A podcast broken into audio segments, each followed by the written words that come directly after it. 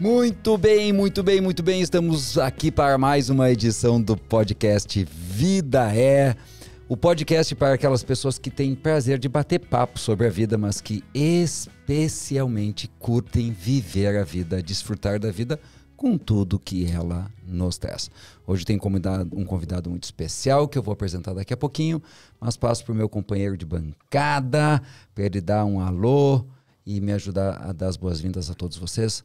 Robson Amushi. Sejam bem-vindos, todos bem-vindos. Sejam resilientes, que a vida seja mais fácil e leve para a gente poder viver a vida como ela é e poder simplesmente fazer esse caminho da jornada do autoconhecimento, do amor, da alegria, da parceria, contribuição, é senhor Marcelo. Aí, isso aí, da servidão. Hoje estou com meu querido Pedro Quintanilha. Ó, que, que me mandaram falar de ti, tá? Ah, eu vou mandaram falar, aí? mas depois eu vou desfalar isso daqui. Ajuda profissionais a fazerem muito dinheiro todos os meses com produtos recorrentes e a viverem do digital. Isto é verdade, né? Mas isso aqui é, é, a respeito do mundo externo, do mundo externo, né? Pedro Quintanilha faz isso no mundo externo, mas o Pedro, na verdade, eu não sei até que ponto ele sabe isso. Ele é um menino, porque ele tem só 33 anos, de um coração grandioso e que se faz valer eh, de ensinar pessoas a fazerem dinheiro eh, com produtos recorrentes no meio digital para cuidar das pessoas. Né? Eh, o Pedro é um menino amoroso, cuidadoso, interessado, disponível. E eu não sou muito de contar histórias, a verdade é que eu e o Pedro privamos muito pouco da companhia até agora, né, Pedro? Nós vimos aqui ou acolá, mas não precisou muito para a gente saber que a gente é vinho da mesma pipa. né? Eu tenho um ditado que eu gosto muito, que é Deus cria, o diabo separa e a gente se junta por conta própria. né? e nós estamos nos juntando. Pedro Legal. Quintanilha, seja muito bem-vindo, bem-vindo, que nós possamos passar este tempinho aqui batendo papo sobre a vida e curtindo a vida, que seja uma rica experiência para ti e para todos que nos veem e ouvem. Que legal. Um prazer. Prazer poder estar aqui com vocês, bater esse papo sobre a vida, sobre o que a vida é, né? Uhum. Muito legal, muito legal. Muito bom estar aqui com vocês. Muito bom.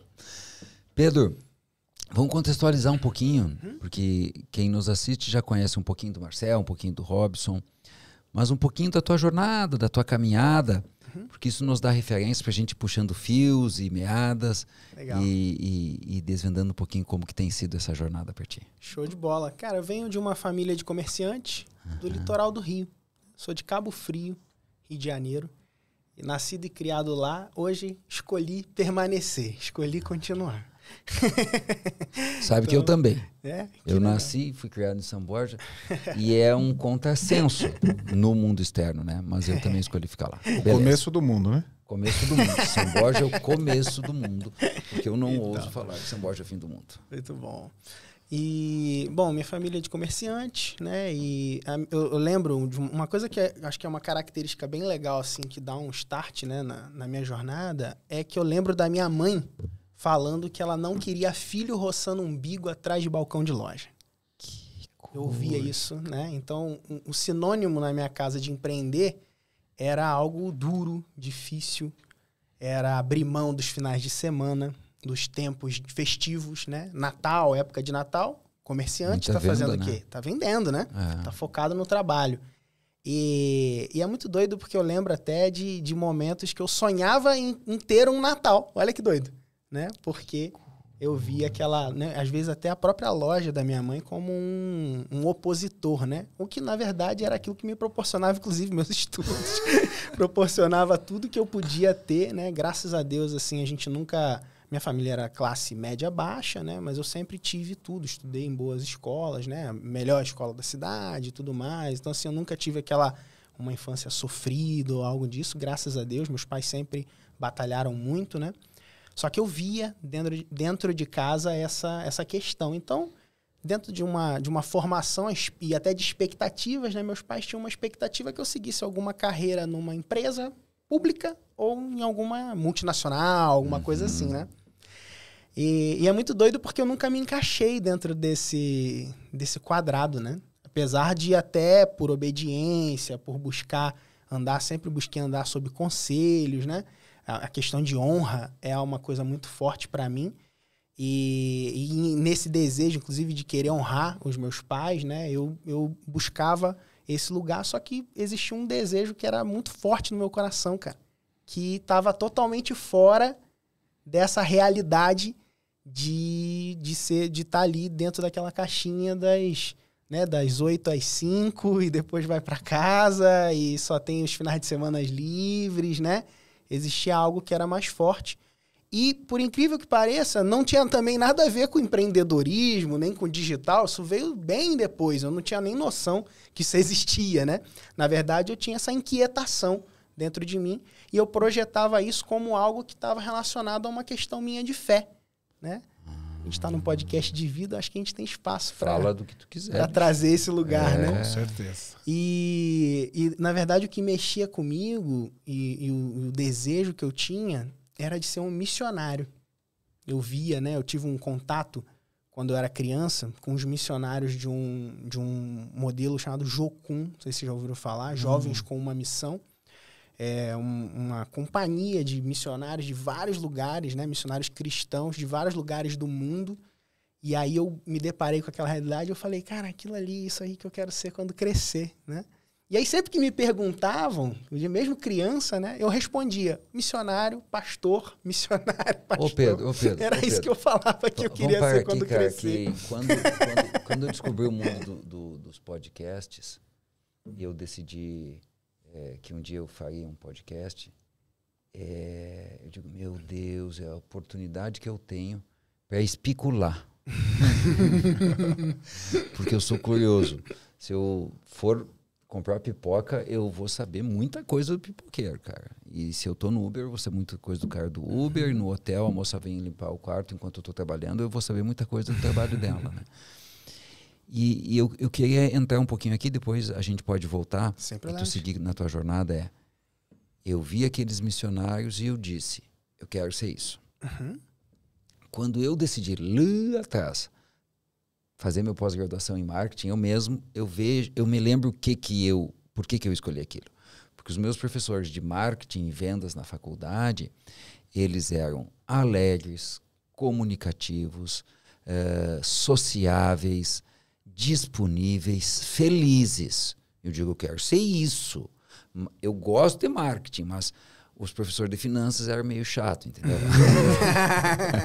eu não quero ser aquele cara chato lá.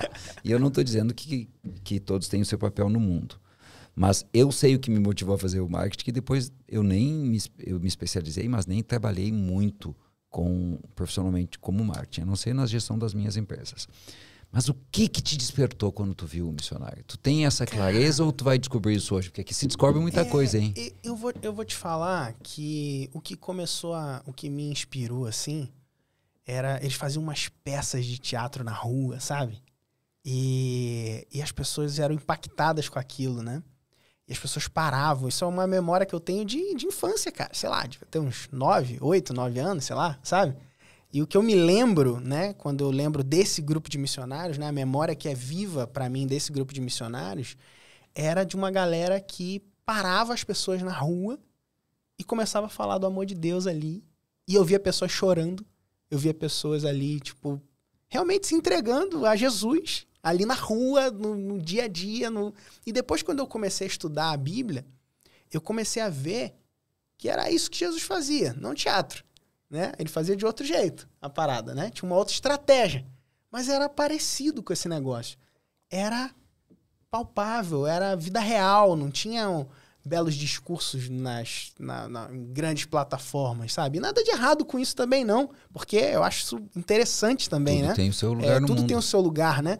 Só que o que me chamou a atenção era aquele, aquele contato, aquela, aquela questão do, olho no olho, de olhar e dividir, e aí, e, cara, eu não sei, não lembro, sei lá, o que eles falavam, não faço ideia realmente do, de como que era, eu só via uma ação e uma reação. Um sentir. Um sentir, uma ação, uma reação, e pessoas derramadas declarando que agora elas iriam mudar de vida, sacou? E aquilo ali foi forte, sabe? Foi muito forte. É... Cara, mas assim, ó. É nona lei da vida, vida é servidão. Uhum. Tá? Da vida somos servos. Todos estamos servindo a vida o tempo inteiro. Né? O Sérgio está servindo a vida, muito embora esteja na ilha de corte e não esteja cont em contato direto como um terapeuta ou como um médico. Uhum. Paulo está lá ajudando o Sérgio, cuidando do som, cuidando do vídeo, cuidando da luz, cuidando de mais. Todo mundo está servindo a vida. Todo mundo, todo mundo, todo mundo está nos ouvindo, ouvindo agora. Está servindo a vida. Uhum. Só que, pelas circunstâncias em que nós vivemos, a gente tem a sensação que servir a vida é, não é o propósito. Uhum. Que o propósito é ganhar dinheiro. E não tem nada de errado em ganhar dinheiro. Mas o que eu tenho percebido, que é, eu quero falar um pouquinho disso, quero ver se o Robson contribui, é que algumas pessoas mais rapidamente percebem que estão a serviço da vida, Uhum. que estão a serviço de melhorar a vida do ser humano, de tocar a vida, de sensibilizar, de ajudar as pessoas a acessar a sua força, a sua felicidade, a sua alegria e a sua saúde. E eu estou te devolvendo aqui num bate-papo tranquilo. eh, eu te ouvi atentamente. E, e, e tu, pela dinâmica de vida, pela tua família, pelo que a tua alma trouxe, porque eu tenho a compreensão que a nossa alma vem de longe, né? E eu não sei explicar isso. E eu não, eu não discuto isso com ninguém. É só eu sinto, eu percebo que a nossa alma vem de longe, a trajetória da tua alma.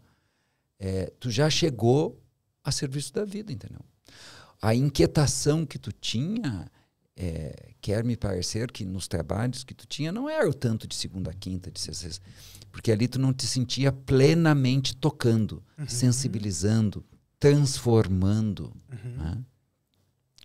E eu, eu vou imediatamente trazer aqui a, a, a, a história do Paulo Macedo, que é um amigo que o Pedro e eu temos em comum, que em dado momento ele estava lá com questões existenciais, todos temos, né? Sim. E, e tu tocou a vida dele e tu nem sabe de onde é que tu tirou aquilo, provavelmente, nem sabe. Não fazia ideia. Foi né? um, um É, site. O Paulo precisava acreditar que ele era copywriter, né? Sim. Aí que eu digo, quem está a serviço da vida já está mais conectado, entende? Já está mais conectado, tem menos ego, menos ego, mais coração, mais alma, mais amor. E, e o Paulo, só recuperando, nem sei se o Paulo vai ficar bravo comigo, mas se ele ficar. aí- Não, eu já contei essa É, história publicamente. E aí já, o Paulo, o Paulo estava duvidando se, se ele podia ser um copywriter, que era o que tu via que ele tinha que ser, não o que ele estava tentando ser. É isso, né? Sim, exatamente. E aí tu pegou, se é um certificado que tu está precisando, ah, eu quero que tu conte daí. Tá bom. é, isso foi o seguinte, isso já depois de bastante tempo, já tinha um, o meu negócio, né? Meu negócio é uma empresa de consultoria, chama Mentalidade Empreendedora, inclusive. Essa história é legal também.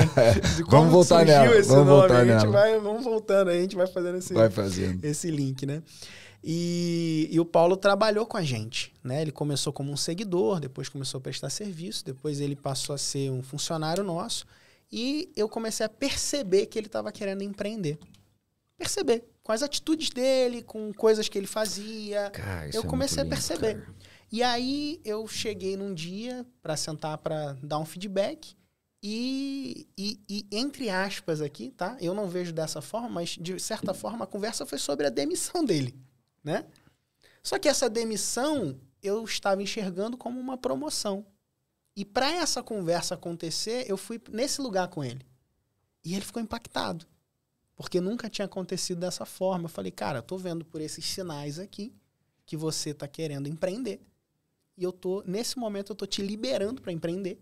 Ou seja, você está definitivamente demitido da minha empresa, porém, eu quero te contratar como, como Prestador de prestador de serviço.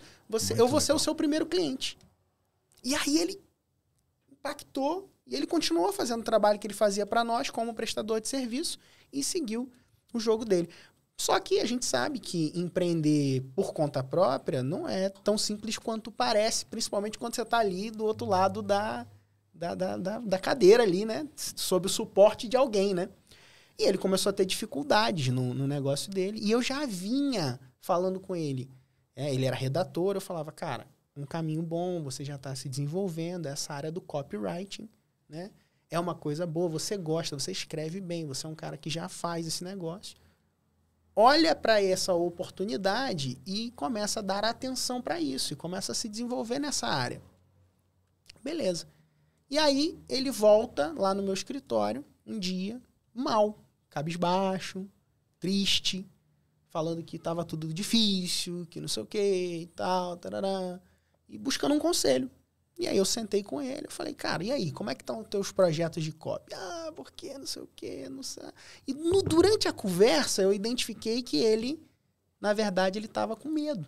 Na verdade, ele estava tava faltando confiança para ele. Ele já tinha as habilidades, ele já tinha tudo que precisava, já escrevia bem, porque eu, eu consumia o que ele escrevia, então, cara, eu sabia que ele escrevia bem. Já tinha feito, inclusive, é, e-mails ou coisas assim que geraram resultados, só que ele não tinha confiança de se posicionar como quem ele deveria ser. E aí, durante a conversa, eu identifiquei isso, eu puxei e falei, cara, o que, que falta? É o quê? Um certificado que falta? E aí ele deu uma titubeada, eu falei, tá, entendi. Então tá bom, peraí. Aí eu peguei um post-it e aí escrevi: certifico Paulo Macedo como um copywriter. Assinado Pedro Quintanilha. Aí eu peguei e colei no peito dele o certificado e falei, ó, pronto. Agora você é oficialmente um copywriter certificado por mim, provavelmente o único certificado por mim, né? que eu não tenho curso de formação de copywriters, né? Apesar de, de trabalhar com copy durante muito tempo.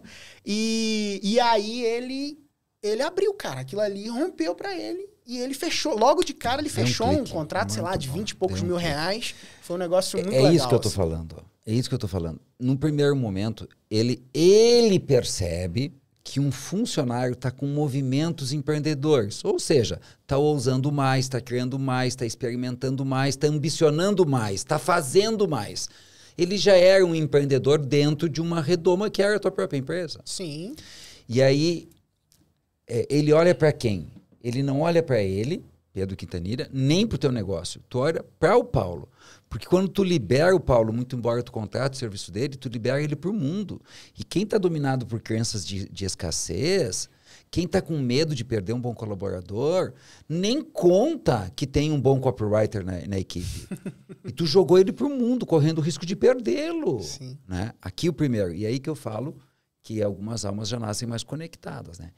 E depois tem esse, esse, esse, essa atitude de, de, de coach, essa atitude de mentor, é mais de mentor até do que de coach, que impregna confiança na pessoa, né? Tu impregnou confiança nele. Quando ele vem, quando ele vem pedir conselho para ti, é porque ele confia em ti.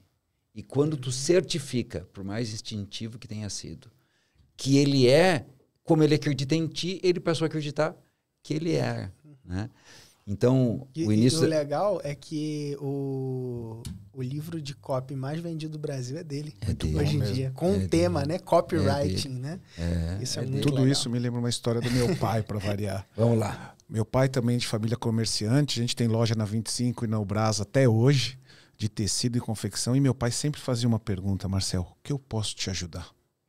E isso ia para os clientes e também para os colaboradores, os funcionários dele. E ele mandava embora também nesse mesmo sentido, uhum. para que a pessoa pudesse, a partir dali, criar o seu próprio movimento. Claro. Então, acho que muito isso, do, não do mentor, mas também talvez do, do de uma pessoa que está ali a serviço. Mas, bicho, não é um mentor profissional. É, justamente. Mas, quando teu pai demite, ele está mentorando a pessoa.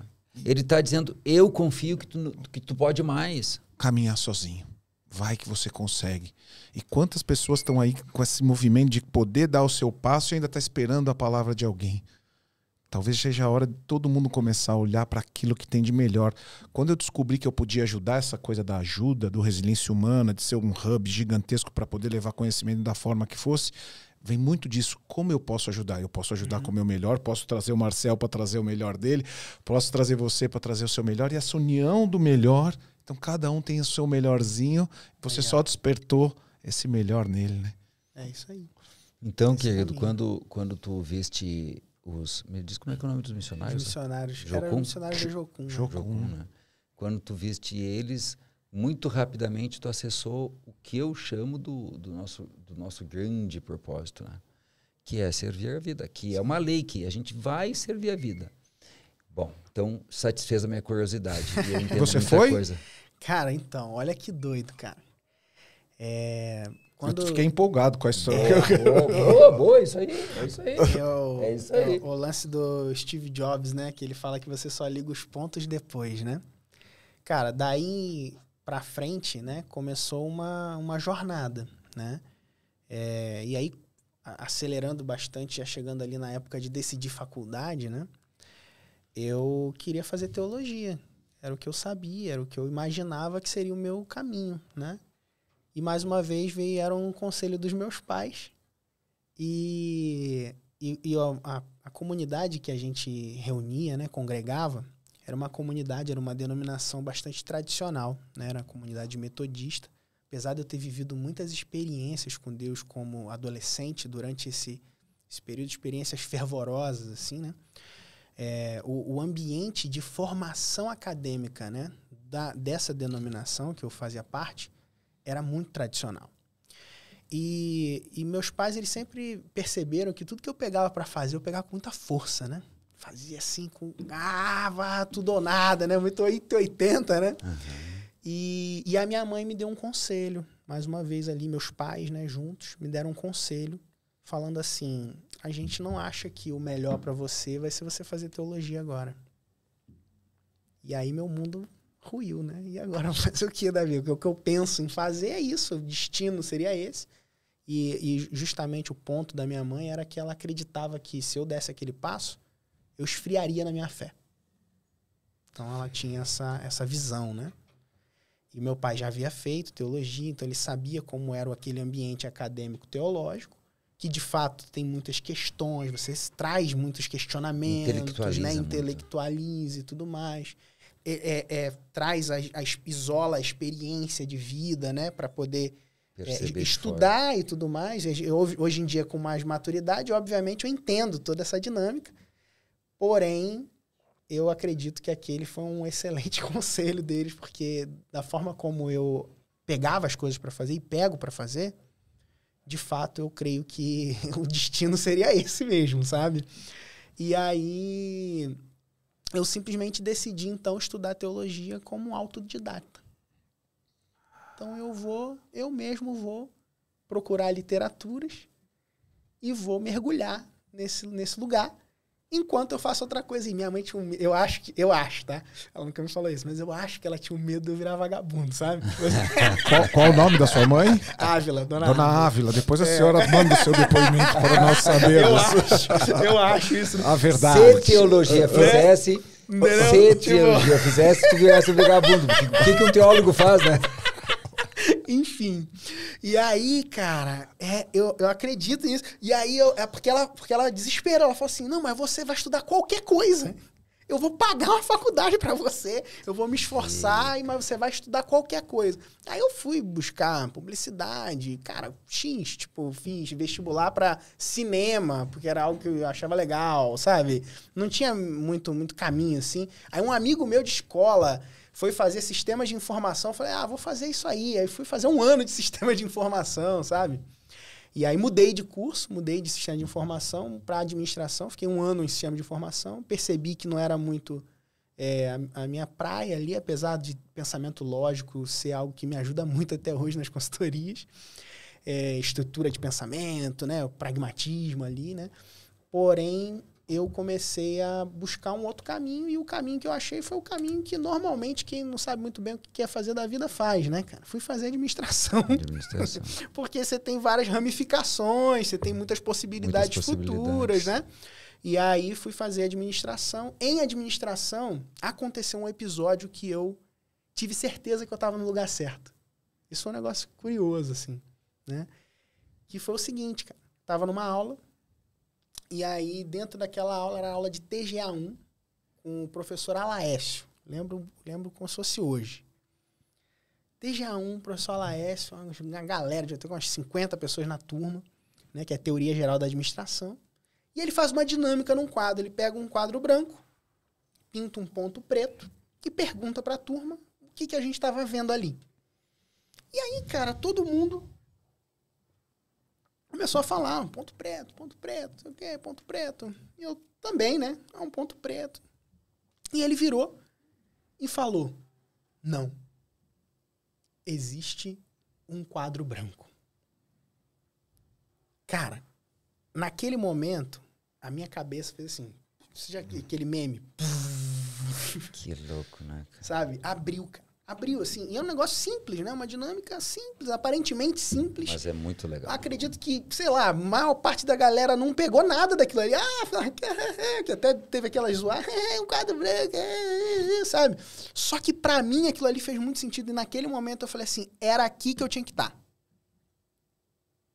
E explodiu a minha cabeça. Por quê? Porque eu parei de enxergar simplesmente porque eu tinha um caminho na cabeça. Um caminho traçado. Eu vou fazer teologia, depois eu vou não sei o quê, depois não sei o que lá. Sempre fui muito Te planejador ampliou possibilidades. explodiu de possibilidade, na verdade. Explodiu. Eu falei, cara, tem um mundo aqui que eu não consigo enxergar. E aí, hoje, fazendo considerações, talvez, por vir de uma cidade muito pequena, por não ter, né, muito convívio, né? nu- Nunca tinha viajado para fora, por exemplo, né? Fui viajar, minha primeira viagem internacional foi com 26 anos, entendeu?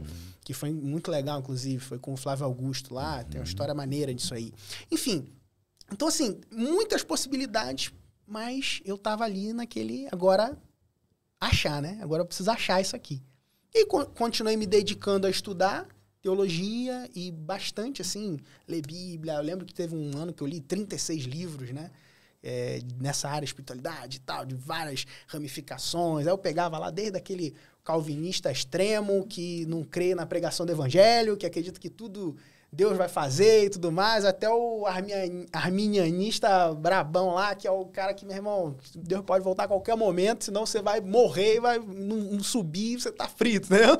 assim, eu fui para todos os extremos do escopo teológico que você pode imaginar, aprendendo e mergulhando, entendendo e buscando encontrar esse caminho dentro desse ambiente, desse espectro né, de, de fé muito doido e muito fundamentado com essa visão também da Jocum ainda, né? Porque a Jocum ela tem uma visão muito interessante que é das esferas de influência da sociedade, né? Li a história do Lauren, que foi o fundador da Jocum, me identifiquei muito com a história dele, né? Um senhor hoje, eu tenho um sonho inclusive de conhecer ele.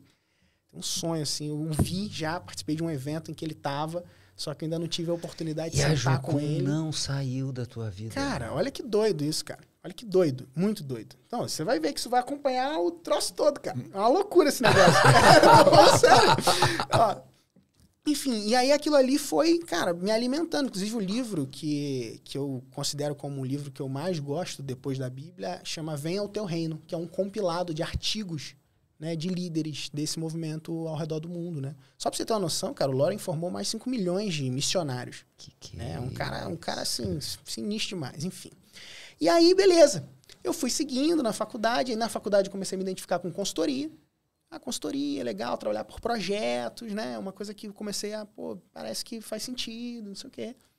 Em 2010 eu fui, quando, logo no finalzinho da faculdade, um outro amigo meu de infância estava fazendo um curso de despachante aduaneiro, me deu uma pilha lá, ó, tem um negócio aqui de comércio exterior e tal, possibilidades. E aí, né, eu vou, vou, vou rasgar aqui que eu tenho liberdade para falar, tudo bem? Tudo Lógico. bem. Vou contar a parte da minha Tudo crença bem. também aqui no, no jogo, tá? Jeito normalmente que eu não quiser, conto em palestra isso, tá? que- Enfim, Aqui é assim enfim, mesmo. Aí eu fui Aberto. mais, mais pertinho? Tá bom. Aí eu fui orar e buscar uma convicção em Deus se eu deveria ou não dar o passo de ir nesse curso de despachante aduaneiro. Porque não tinha realmente nada a ver com, com o que eu gostava em si. E aí eu, eu tive essa convicção de que eu deveria fazer isso. E, cara, por muito doido isso, cara, eu passei o curso inteiro andando baseado nessa obediência e nessa convicção. Mas realmente tinha nada a ver comigo. tinha nada a ver. Cara, negócio burocrático, mexe com lei. E fui fazendo, cara. Fui até o final porque eu tinha orado e tinha crido que era pra eu fazer. Então, bom, se eu orei e cri e creio que é Deus que tá falando Segue. comigo, eu vou seguir. E mesmo se eu não estiver vendo. Se não, se não Né? tá vendo, é porque Se não não, tá vendo foi ainda. só da minha cabeça, entendeu? Então, se eu creio realmente que foi, eu fui, eu fui seguindo. Beleza, aí fui. Quando, cheguei, quando chegou na última, última turma lá, último, últimas aulas, uma galera na sala falou assim: gente, Vocês viram já o peixe urbano? Né? Isso foi no centro do Rio, né? Então foi a primeira vez que eu comecei a ir pro Rio. Eu ia de ônibus sozinho tal. Fui, né? Aí eu, ficava, eu lembro que eu ficava olhando os prédios assim, sabe? e aí, beleza. Aí, cara, cheguei lá, o pessoal falou, gente, vocês viram peixe urbano? Não sei o que, peixe urbano. O que, que é peixe urbano? Aí eu olhei, era um site de compras coletivas. Sim. Eu bati o olho naquilo ali, eu falei, é isso que eu tenho que fazer. Vou fazer isso na minha cidade. Desse jeito que eu tô falando pra vocês. Levantei, voltei pra Cabo Frio. Foi pra isso que tu foi fazer o curso. Depois de anos Quantos eu fui anos? ver. Três, quatro anos. Cara, aí eu fui, falei, é pra isso aqui, vou fazer. Aí fui fazer. Chamei um amigo, meu cunhado, né? Botamos um site no ar, o primeiro site de compras coletivas da região dos lagos. Chamava Oikos. Oicos. Oikos. Que é um nome grego que fala de, né, de, de é, amizade, pessoas juntas e tal. E aí, um mês depois, o site já não tinha. Brigamos, sócio, não sei o quê, discussão, nada. E, cara, não, não foi pra frente. Foi pra frente. Eu não, não gosto nem de dizer assim, ah, falimos, não sei o quê, porque na verdade nem aconteceu de fato. Botamos no ar, vendemos um. Meu, meu sogro comprou um negócio lá de massagem que a gente tinha conseguido, entendeu? E aí, beleza, mas não.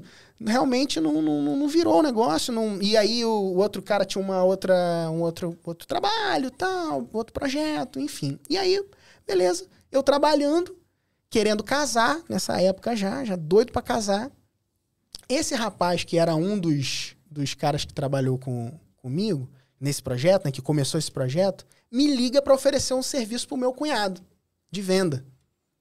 Ele fala: ah, Oi, Pedro, tudo bem? Pô, cara, o seu, porque o meu cunhado ia ser o comercial, ia ser o marketing e produto, e o cara ia ser o, o de tecnologia lá, né? Era basicamente assim. E aí, ele me ligou, eu falei, rapaz, mas deixa eu saber que serviço é esse, porque eu tô precisando fazer um dinheiro aqui, eu trabalho assalariado, trabalhava inclusive na prefeitura da minha cidade, como contratado lá. E eu tô precisando, cara, casar, tô construindo, tinha aquela convicção, né, de que, pô, tinha que construir para poder ter casa e tal. Consegui um lote ali, eu ganhei da, da minha avó um lote numa área periférica da cidade, que era uma parte de um terreno que ela morava lá e tudo mais. Aí eu fui e comecei a construir lá. E, cara, pô, assalariado, construindo, doideira, né? Fazia conta com saco de cimento, uma loucura. E esse rapaz foi ligar pra oferecer um negócio pro meu cunhado. Eu falei, não, cara, fala pra mim. Aí ele, não, você tem faculdade, é negócio de venda. Eu falei, cara, deixa eu saber, pelo menos, a oportunidade. Aí sentei com ele, ele me ofereceu. Ele falou, olha, você vai precisar vender um guia local, é uma assinatura anual, um guia classificado. E você, as pessoas que você. Eu vou te indicar um número de pessoas, de empresas, né, que você vai. Se você vender, custava 80 reais. Se você vender pro cara que eu te indiquei, você, você vai ganhar 30 reais e eu ganho 50. E se você conseguir por você mesmo, então, ah, foi na loja do lado e vendeu, você ganha 50 e eu 30. Aí eu virei pra ele e falei assim, ha, tô rico. e aí, cara... Ficou de olho nos 50, né? É, ele, ele riu de mim assim, eu falei assim, caramba, cara, filha da mãe, vou mostrar pra ele. Aí, aí eu fui, cara, tinha uma bizinha, né? Eu lembro que eu ia. Aí eu parava a bizinha assim, ele me mandava ir numa loja, né? Aí eu ia na loja e em todas as outras, tipo na rua inteira, sabe? E aí, cara, comecei em 10 dias, eu dobrei o salário que eu ganhava na prefeitura e comecei a me desenvolver. E aí eu comecei, essa, essa coisa do compras coletivas me abriu pra quê? Para um mundo digital. Eu imaginei que né? tivesse Me abriu mesmo. isso. Foi ali, me abriu pra possibilidades, pô, site, venda online, né? E eu achava que era, pô, botar um site e as coisas iam vender. E não era, tem muito mais coisa por trás disso. E eu comecei a estudar sobre isso. E essa oportunidade de venda de classificado foi me dando o quê? A oportunidade de eu, com as minhas mãos, cara, fazer o meu recurso. Isso foi Ah. mudou, transformador. Mudou, mudou tudo. né? Cara, não dependo mais de Porque alguém. lá na prefeitura, por mais que tu fizesse, o salário é o mesmo. Era o mesmo, não muda nada, entendeu? Pode e o fazer o, que retorno, for. gratificação, Cara, nada. reconhecimento, Meu, inclusive, nada ó, muda. meu primeiro caso de sucesso do digital foi dentro da prefeitura. Inclusive, foi um classificado online que a gente empregou 782 pessoas em Cabo Frio. Sem onerar em nada os cofres públicos. Duas pessoas por dia, cara, empregadas na cidade. Só fazendo os links lá. Eu tinha o título de diretor, ganhava como auxiliar administrativo. E tocava um negócio maneiraço que tirava a gente da zona de vulnerabilidade, da assistência social. Um negócio maneiro pra caramba, chamado Bom Cabo Frio. Então, assim, é, a gente olhou essas, esses, esses empregos tudo por telefone, a gente checou. Eu acho que foram muito mais, mas os checados por telefone foram 782 em um ano. E, e fechou por questões políticas, inclusive. Sabe? Um cara uma vez chegou para mim e falou assim: pô, é, esse projeto está dando dinheiro para alguém ou só beneficiando as pessoas? Eu falei para ele: ah, só beneficiando as pessoas. Aí o cara falou assim: é, então esse projeto vai acabar. E acabou mesmo. E acabou mesmo. Sabe? Bizarro esse negócio, né? Enfim. E aí, é, o sistema né, é, político lá que se mexe nesses, nesses lugares, cara, horroroso. E eu fui vendo nesse lugar empresarial de possibilidade de, com o meu empenho, com o meu esforço, conseguir trilhar um caminho que, que dependeria de mim, não de alguém, né? E isso foi uma chave para mim. Essa chave ali, cara, foi muito forte, assim, eu sou muito grato. Zé Beto, inclusive, estava falando com ele hoje. Ele hoje se tornou nosso cliente depois, né?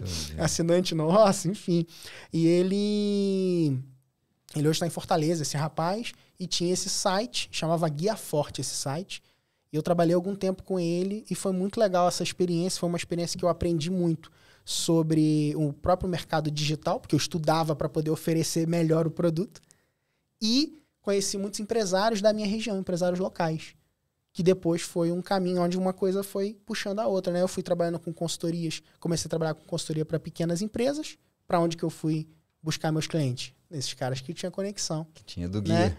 Exatamente. E aí comecei nesse, nesse processo, fiz um curso com Conrado Adolfo no início do, do mercado digital, 2011, lá de consultores do Conrado. Aí voltei para Cabo Frio para oferecer serviço de consultoria. Fechei um contrato de consultoria para uma, uma imobiliária chamada W Maia, que iniciou assim um, um, foi o primeiro imóvel que foi vendido né, pela internet na região. Foi um negócio assim, foi uma cagada do caramba, na verdade, né? A verdade é essa. Botei o site no ar e, pum, e vendeu, não fiz nada. Só que eu, eu, fiz um planejamento, botei o site no ar, né? Só que é, é mas muito só doido, vendeu mas. Porque tu colocou no ar. Só vendeu porque eu coloquei no ar. Então tem isso, sabe? Mas não foi uma. Ah, uma campanha, sabe? Tipo... Mas é que, mas é que cara, oferta, oferta, É oferta, isso, oferta, é né? isso. Se, se colocar na vitrine, se expor, se arriscar, estar em movimento é o que, é o que faz acontecer. É né? isso. Estava fazendo. E aí, cara, foi. E aí eu comecei a prestar serviços. Era assim, eu dizia que eu era é, é, funcionário de manhã, autônomo à tarde empresário à noite. Então, nessa, nessa pá, pá, pá, focado, casei, construí a casa e fui. Ah, trabalhando, trabalhando pá, e nesse processo. Aí o que, que aconteceu? Em 2011, né? Isso é um embrulho aí de 2000 e... É um misturado do que eu tô falando aqui. Tem 2011, 2012, 2013, nesse lugar aí, tá? E, e aconteceu uma coisa, um episódio em 2011, que foi o seguinte. Eu vi um vídeo de um camarada chamado Flávio Augusto da Silva. Geração de Valor. Primeiro vídeo do Geração de Valor. Eu tenho um grande amigo, que é inclusive padrinho dos meus filhos, que trabalha com o Flávio há muitos, muitos anos. E ele me falou do Flávio como um cara que, poxa, empreendia e que fazia esse negócio. Esse cara, inclusive, ele me alimentou essa, esse negócio. Por quê? Porque eu ainda tinha uma, um sentimento de que, mesmo em todo esse processo de descoberta, eu tinha um sentimento de que um dia eu ia ter o meu ministério. Que, que aquilo ali era um trial, era uma tentativa, era um, era um estágio para então um dia começar o que eu consideraria como ministério dentro do ambiente Ainda evangélico. estava lá. Ministério é missão de vida, né? Seria essa análogo a isso, né? É, então, assim, o meu serviço de fato iria começar depois, que aquilo que eu tava fazendo era é meio que do mundo, né? Tem essa, é, o secular e o, o sagrado, né? Existe essa, essa realidade dentro da mentalidade evangélica, forte em alguns, em alguns âmbitos, né? E menos em outros, né? Hoje em dia está bem melhor, assim, mais estruturado, até estrutura de pensamento, tudo muito mais aberto também em alguns aspectos, né? É, e aí, o fato é que eu, eu tinha esse negócio em mente. Só que esse amigo meu, que era, na verdade, ele era amigo do meu pai e depois acabou se tornando meu amigo, ele falava sobre esse lance de empreender como uma missão. ele tinha uma empresa, e na empresa ele cumpriu o propósito dele, e aquilo me encantava. Eu falava, pô, de onde que está vindo isso aí? Aí ele falou, cara, é um cara que eu conheci e tal. E aí ele contou a história do Flávio, dele com o Flávio. E aí o Flávio não, não tinha vídeo, não tinha nada ainda, né? E quando o Flávio fez o vídeo, o primeiro vídeo, ele mandou para mim, falou, ó, oh, assiste aí. Você vai curtir aquele negócio que eu falei com você alguns anos atrás. Eu fui na casa dele, morava em Curitiba e tal. E aí ele deu aquela, né, a, a, alimentada ali naquele, naquele aspecto ali, naquele fogo. Aí eu, pô, legal. Assisti o vídeo do Flávio, ele falava nesse vídeo sobre a mentalidade empreendedora. Aí o que que eu fiz? Registrei o domínio, mentalidadeempreendedora.com.br. Fui registrei o domínio, cara. Hackerzinho, né? Gurizinho novo. E aí, outra... guardei e falei, cara, isso aqui vai me servir em algum, em algum momento, isso vai me servir. E segui, segui com esses, essas possibilidades, esses projetos e tal, sempre buscando me engajar em coisas relacionadas ao digital ali no que tinha perto de mim. Beleza, comecei nesse processo. Um camarada me deu uma outra oportunidade que eu agarrei, que ele falou assim, ó, vou te dar 700 reais para você estudar e ir aplicando as coisas para mim. Eu falei, oh, maravilha, pô, vou estudar, eu pago curso e tal, mas você precisa aplicar para mim, o meu projeto aqui. Depois, se você tiver interesse, você pode é, inclusive se tornar meu sócio. Eu falei, ó, oh, maravilha, perfeito, então vou fazer isso aí. Aí entrava, que era o que eu falava que eu era empresário à noite, né? Então trabalhava e ia pô, tocando esse projeto que chamava Busque Certo, que tinha relação com classificado também. Eu já tinha trabalhado classificado, ele viu essa, esse interesse, né? E esse ânimo meu de, pô, de produzir. Beleza. Passou os seis meses do acordo lá de ser estagiário ele me propôs sociedade. E, ele, e o, pro, o projeto era assim, ó, cada um mês que você for trabalhando e, e, e pra gente lançar, você vai ganhando 1%. Bom, tá bom. Trabalhei por 26 meses. sem receber nada. Né? É o melhor, recebendo 1%. 1%. Ah. Né? 1%. E depois vendi a minha parte. Saí do projeto. Não, não, o projeto não vingou vendi 500 reais cada mês. Recebi, sei lá, 30 parcelas de 500 reais, cara. Foi o MBA do que não fazer no digital. Grande MBA. Mas muita o, coisa ali. O grande aprendizado. Mas, Pedro, quem, muito, quem, quem muito, te ouve falar muito, e tu tá olhando pela ótica do movimento e do vamos lá e, e eu dou conta e eu tô aberto a novas oportunidades. Mas é, eu tenho interesse também. Quais eram as angústias desse, desse menino, porque se hoje tu é um menino há, há 10 anos atrás, ou há 7, tu era mais menino. Uhum. Quais eram as angústias? Quais eram as dores? A, aonde que pegava para ti porque quem está ouvindo está vendo uma história, está tá vendo a parte bonita da história. Uhum. E tu teve que lidar com alguma coisa para isso ficar, para poder contar o bonito, né? Uhum. E a gente não precisa sair contando sim, por aí. Sim. A gente só conta isso no podcast Vida Eu, eu tô aberto, aberto para falar. O que, o, que, o que te doía lá, nessa época que tu estava lidando com tudo isso e avançando e, e topando a vida, porque tu estava vivo, né? Tu não estava te defendendo da vida, tu estava te jogando na cima. vida. Ainda assim, quais eram tuas angústias, tuas Cara, dores, teus desafios? Quando vai virar? Quando vai começar meu ministério? Essa era a minha maior angústia. E eu carreguei isso até 2017. Depois de já ter um negócio faturando milhões online eu ainda carregava essa angústia, cara. Essa era a minha maior angústia. Quando porque, porque no final das contas missionário que eu sonhei, tudo que, que tu fazia era para criar as condições para vir a ser isso. missionário. É, exatamente. Exatamente. Para mim o trabalho era uma plataforma, era um trampolim para eu então Cara, eu, eu tinha um, um, grande amigo meu, o Matheus, tenho ainda, né? Inclusive a gente estava se falando essa semana. E a gente chegou a combinar. Cara, a gente vai casar né? A esposa dele estava prestes a, a, terminar o negócio da, acho que era da faculdade, tá, alguma coisa assim. E eu e eu com a minha, a gente vai casar e, cara, e vamos vender, né? Eu não, eu não tinha nada para vender, né? Ele tinha a casa e tal, o negócio. E, e, e ir para uma, uma escola chamada Bethel School of Supernatural Ministry, lá no, em Redding, na Califórnia. E, cara, e a gente começou a sonhar com isso. Pô, 2010, ele foi o único brasileiro na Bethel nessa época. Depois, a Bethel virou meio que mainstream dentro do ambiente cristão, né? é, por conta de um movimento chamado Jesus Culture tal, que pô, foi grande, enfim. E, e, cara, e ele foi e eu fiquei. Sabe? Ele casou também, antes de mim. Depois, aí ele foi. E eu fiquei. E eu ficava, cara, quando vai, vai rolar, sabe? E ele foi ficando, fez o primeiro ano, fez o segundo ano, fez o terceiro ano lá. E eu, e eu aqui.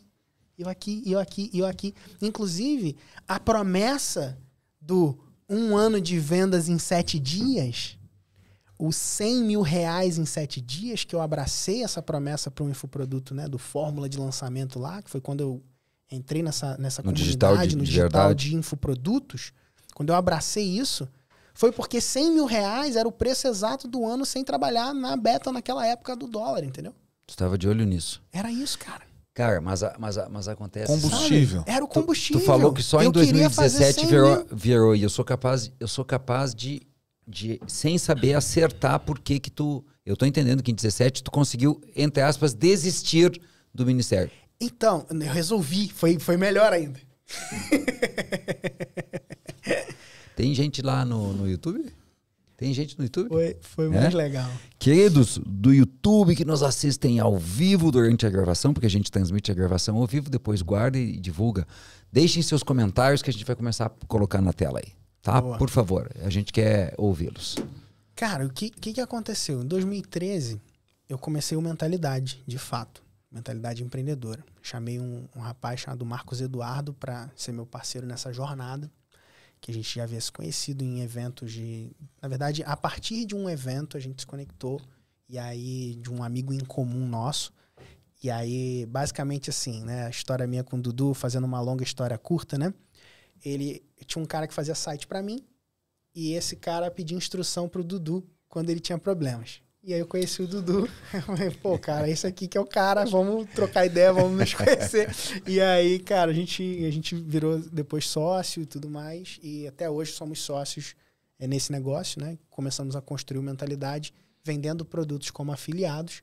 É, e aí depois abraçamos o Fórmula com essa visão, né? E eu, com esse sentimento, ele sabia desse meu objetivo e desse meu senso de missão e propósito e tudo mais. Inclusive, fundei o Mentalidade com base numa crença, que é o que eu carrego aqui, que se eu fosse tatuar alguma coisa, isso aqui seria a primeira coisa que eu tatuaria, né? Que é seu destino pode mudar, basta mudar a sua mente.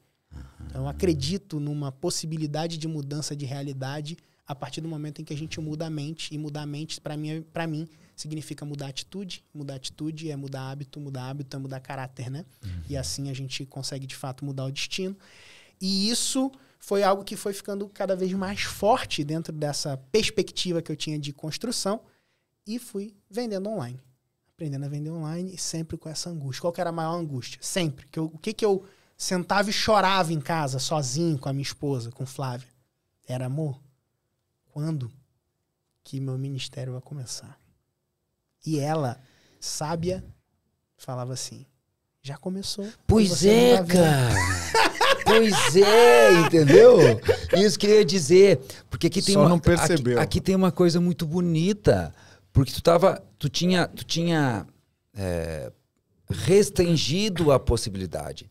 Em dado momento ficou restrito a, a compreensão de que eu só sirvo a vida, eu só sirvo ao amor, eu só sirvo à bondade se eu tiver um ministério religioso. Sim. Quando, na verdade, assim, pessoal, os que nos assistem, é, entendamos. é, nós estamos aqui para ajudá-los a perceber tudo que os leva para uma vida mais leve, realizadora, plena, próspera, abundante, como eu adoro chamar, um vidão de verdade. E o que nos leva é, um dos caminhos é respeitar a nona lei da vida, a vida é servidão, que é sentir no fundo do coração que se serve a vida.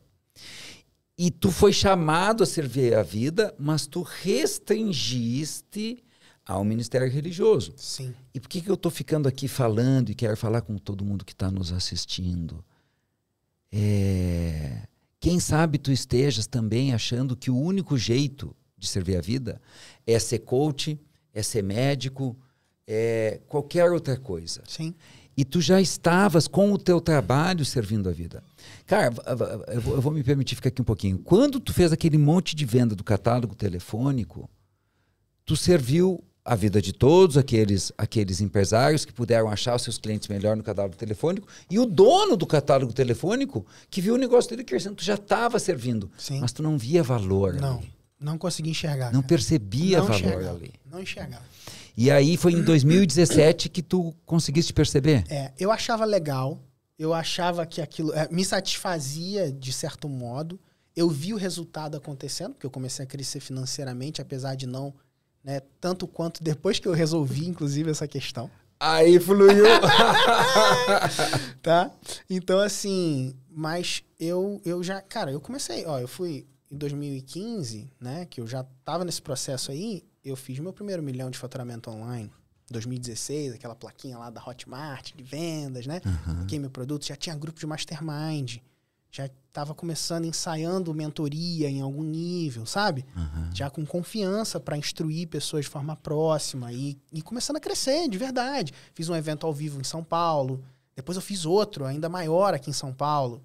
E mesmo assim, cara, Não percebi. não enxergava, não enxergava. E Flávia tempo inteiro martelando eu na minha vou ficar cabeça. aqui, eu vou ficar aqui, eu vou ficar É, aqui. falando, Olha, olha o que o Paulo disse. Fez um milhão, evento grande em São Paulo, grupos de mastermind, já tinham iniciativa de mentoria e não enxergava que ele já estava sendo um missionário. Não enxergava. E, e, e, e, de novo, assim, ó, claro, pode ser que o que tu esteja fazendo na tua vida tu não tenha nenhuma conexão e não tenha nenhum prazer.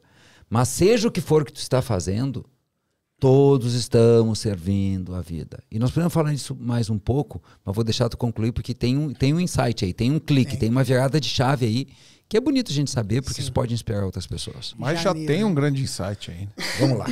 né? Deixa ele terminar, eu falo. Ah, tá bom. Já tem um grande aí. Janeiro de 2017. Encontro do meu grupo de mastermind. Aconteceu uma coisa que foi um, o processo, o início desse processo de que eu enxergo como cura, tá? Janeiro de 2017, encontro do Mentalidade Master, a gente fez uma dinâmica para cada membro contar um segredo. E aí a gente sentou em volta, tinha as, as cadeiras assim, né? A gente sentou para dentro daquele U, todo mundo no chão, botou umas esteiras no chão, fizemos aquele momento mais intimista e cada um foi contando. E eu contei uma coisa que eu nunca tive coragem de contar para ninguém, nem publicamente. Hoje em dia eu falo numa boa aqui. Cara, eu não conseguia falar que o meu sonho era ser pastor e missionário. Eu não, eu não falava isso. Porque eu tinha também uma crença de tipo assim, eu não quero usar a minha fé como ferramenta de marketing. Que eu, eu até enxergo pureza nesse lugar, mas tinha orgulho envolvido, né? E, e até mesmo assim, poxa, se eu falar isso, eu vou me comprometer também, né? Até porque as pessoas vão começar a me enxergar como essa pessoa, né? Que é um cara de fé, né? E isso entra pré-requisitos, preconceitos e conceitos, enfim, né?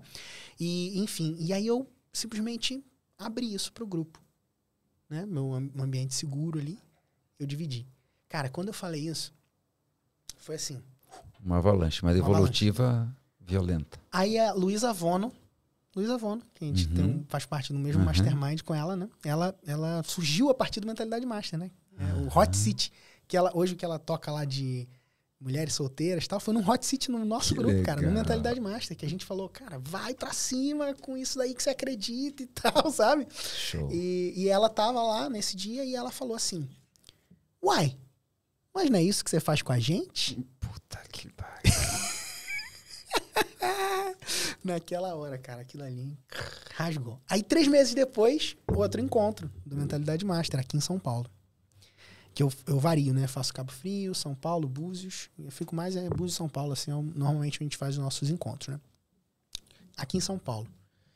Aí, um rapaz, Joel Correia, ele tem uma academia de Kung Fu online, por assinatura.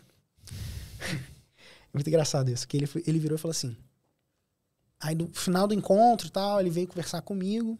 A gente foi pra, pra um. Pra um sei lá pra onde, acho que foi pra casa do Bernardo, que era um amigo em comum nosso.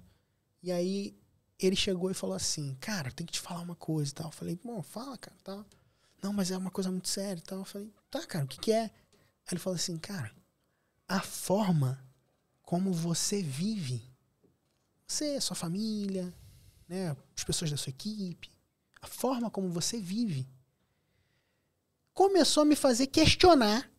Olha só, cara, o que ele falou, isso foi muito impactante. Começou a me fazer questionar e considerar que Jesus poderia ser alguém a mais do que um mestre, simplesmente. assim, cara. Assim, desse jeito. Porque ele, ele com as crenças, né, ta, taoístas, tal, né, crenças orientais, né, enxergava com carinho Jesus, a figura de Jesus, mas ele não conseguia conceber Jesus como o Senhor, né, como o único caminho e tudo mais. Ele não, não considerava isso dentro da, do escopo de crença dele. E aí ele veio com essa. Falou, cara, ele não foi o meu discurso. Não foi o jeito que eu falava, a forma bonita. O jeito não, de ele, viver. Isso foi muito forte. Entendeu? O mais impactante para mim foi isso. Ele falou assim: a forma como você vive me fez considerar que Jesus poderia ser. E isso me fez ir pra Bíblia e começar a ler Bíblia e tal. E aí ele começou a ligar o coração dele assim, cara. E aí aquilo ali para mim foi assim. Aí você foi tá definitivo. vivendo. Queimou. Você tá vivendo Queimou. Já tá no vivendo coração. isso. Você tá vivendo. E não é o belo discurso, não é com trejeitos e, né, e maneirismos do, do, do ambiente evangélico que você nasceu, não é dentro dos formatos, escopos né, d- disso, mas é vivendo a sua vida. E aí, cara, aquilo ali foi tão forte pra mim, por quê? Porque quando eu olho pra Jesus, ele é esse cara. Claro. É esse cara. É o cara que tá no meio das pessoas. É o cara que, que olha pra alguém e, pá, e fala a verdade, sabe? E é o cara que acolhe e abraça a pessoa com compaixão e que vê a pessoa ali que não tem nada da, da crença dele, que é, Não tá tem totalmente. nada, e ele cara. abraça aquela pessoa ali e Nada. fala assim, cara, vem e vambora. Ecumênico. sabe? Vamos junto. Ecumênico. Isso é muito Jesus, forte, Jesus é ecumênico, inclusivo, acolhedor, tolerante. Isso é muito forte, sabe? O insight que vem é quando a gente sabe quem é, independente de onde eu for, a palavra dele vai estar ali. Eu não sei se você já viu alguma palestra do Marcel, mas você vê esse cara em cima do palco, os valores, as virtudes, é igualzinho. Ele aqui tá aqui. E quando ele é, ele pode ser podcast, ele pode ser um treinador, ele pode ser um pai, ele pode ser um filho, ele pode ser um irmão. Ele continua a imagem e a semelhança. E tá ali os valores. E durante muito tempo a gente foi caracterizado: você é um engenheiro, você é um cara que vende anúncio, você é um marqueteiro. Não, você é você com esses valores, independente do que você for ser, de profissão, eu digo, tá ali. Eu continuo sendo. Então o insight é: você é já, independente de onde você for. Se você vê esse cara aqui, quando eu fui ver a primeira vez ele dando um, um treinamento, eu falei, cara, olha ele, ele- a essência desse cara não muda. Ele é muito é, é, é, humilde Isso é um e de problema. valores. né? Independente, ele deve ser assim dentro da casa dele e, e você também. E quando a gente transmite essa verdade, ninguém duvida da gente. Não, não, não. Sabe que. É só eu compartilhando, porque eu acho que é legal. Eu, eu comecei a minha jornada como consultor de empresas, em- profissional, né? Vou dizer assim. Como consultor de empresas e treinador empresarial. Mas eu fazia o que eu achava, eu estudava, com, estudava, montava as apresentações, só que bem no fim, tava eu lá, entendeu? E eu comecei a ouvir uma, duas, três, quatro, infinitas vezes. Cara, é muito bom esse trabalho, mas por que tu não põe uma igreja? e eu penso, esse cara não entendeu nada, meu. esse cara não entendeu nada. Sim. Mas agora eu entendo. Porque a mensagem da gestão, do método, do processo, da técnica, da ciência, do marketing, estava impregnada de cuidado, de respeito, de honra, de amor, de inclusão. Eu não consigo ver o empregado dissociado do patrão, o líder do cliente, o cliente do fornecedor. Estamos todos juntos, né? Macro. E- então as pessoas estão acostumadas com, sei lá, eu, com o que, que elas estão acostumadas, mas é, vou ensinar o empresário a ser rico e ponto. E ah, e as pessoas diziam, cara, essa tua fala é muito doida, porque ela é meio emocional e é meio racional. Aham. É um pouco de negócio e um pouco de pessoal. Eu digo, vem cá, e como é que a gente separa essas Isso é coisas? tudo uma coisa só. Aonde é que separaram isso, né? Nós tivemos com o Conrado Adolfo aqui sexta-feira. Ah, ele estava sentado aí na, na tua cadeira. Que legal. E ele trouxe uma teoria do Heiko Parter, porque estuda e memoriza tudo, não sei da, da onde. O cara é um HD que eu que, nunca é, vi. que, é, que, é, que é que, que é a teoria de que a parte não existe sem o todo e o todo não existe sem a parte. Né? Que é a quarta lei da vida, vida é conexão. Tá tudo conectado, né, cara? É, Eu parece que eu tô sozinho aqui, mas eu tô conectado com esse todo. E esse todo não existe sem mim, né? Porque eu, eu, eu impacto o todo. E voltando então, me lembrei que tu estava tentando ser missionário. e eu me e eu e eu sendo compelido a ser a ter a minha igreja. Você sabe que meu tio até hoje fala: "Por que que você não abre uma igreja?" Eu falo: "Mas o resiliência, se você quiser chamar de igreja, chama do que você quiser." A minha mãe, a minha mãe, a minha mãe diz, como é que ela diz, cara? Não é, não é a tua seita, não é os teus, os teus discípulos. Ela brinca comigo. Porque vai criando uma comunidade ao entorno da gente, né? sim. Vai criando uma comunidade nessa brincadeira. Deus criou, já você paga a gente junta por conta, né? É, uma comunidade que vibra é, é, na vibração da construção do bem, do amor. E aqui deixa eu fazer um parênteses, porque essa conversa agora está ficando, ela pode ficar um pouco, ela pode se perder, né? Ela pode se perder. O Conrado chama de não, não é abraçar a árvore, a gente tem que ter alguma coisa perto. Quando a gente está falando aqui de se importar com as pessoas, de servir as pessoas, a gente está numa fala muito de mundo interno. Mas, se tu for ver o, o Pedro no dia a dia, ele tem lá o seu senso prático, o seu método, o seu passo a passo, a sua pegada de mundo externo. Então, deixa eu trazer esse conceito um pouco, porque é aqui que, que as pessoas se perdem. Porque nós, e quando digo nós, a média das pessoas, esquecemos que nós vivemos em dois mundos, que são inseparáveis a rigor, mas que para fins didáticos e para que a nossa mente, que é dualista, entenda o mundo interno e o mundo externo. Então eu posso ser um empresário voraz, competitivo, impiedoso e ainda assim ser respeitoso, amoroso, ético e honroso, porque são mundos diferentes, né? Sim. Um mundo interno, um mundo lá da alma, que eu não sei se tu conhece essa abordagem da Eva Pierracos, é, Patchwork, já ouviu falar? Já ouvi falar. É, a Eva Perracos traz, e tu estava falando e eu queria compartilhar isso contigo. Ela traz a percepção de que nós, nós, seres humanos, vivemos como se fossem três esferas concêntricas. É assim que ela explica. Né? A primeira esfera é o eu, ou a centelha divina, ou Deus. A segunda é o eu inferior, é ali onde estão uh, o medo, a tristeza e a raiva, vamos simplificar assim. E ao entorno tem uma camada protetor, que se for protetor demais nos distancia de quem nós somos de verdade, que é a máscara, que a gente precisa, uma máscara social, né? É, porque, enfim, a gente vive em, em, sociedade, a gente não vive num ambiente de amor puro, né? A gente vive num ambiente voraz. Mas o que nós somos de verdade é aquilo que está lá no fundo. Nós somos uma centelha divina. Nós somos uma centelha de Deus. E agora conectando com o mundo dos negócios e as carreiras, então vamos lá. Aqui eu sou empresário. Que que tu faz para sobreviver? Vendo roupa. Tá? Vendo roupa. E aqui eu sou é, um, uma alma. E o que que tu faz enquanto alma, para sobreviver enquanto alma? Eu cuido para que as mulheres que comprem as minhas roupas escolham as roupas que melhor lhes sirvam e façam elas se sentir bem do jeito que elas são. E essas coisas andam juntas. Porque eu cuido da alma humana, eu faço dinheiro. Só que tem uma coisa muito linda, Pedro, que eu não sei se tu já percebeste, certamente já percebeu, o Robson também. Quanto mais dinheiro eu faço, melhor eu posso cuidar das pessoas. Sem dúvida. Quanto mais o meu negócio é rentável, mais eu posso envolver, investir no meu autodesenvolvimento, uhum. em melhorar processos, em capacitar a minha equipe, uhum. em devolver ainda mais para os meus clientes. Sem dúvida. E, e, e, e nós poderíamos é, fazer uma campanha, e a campanha aqui no podcast só mesmo, de fazer as pessoas compreender que essas coisas não são, tu falou disso há pouco agora, não são contraditórias, e muito pelo contrário, são sinérgicas e uma está a serviço da outra. Sim. Quanto mais tu serve a vida, mais tu pode ganhar dinheiro. E quanto mais ganha dinheiro, mais serve a vida.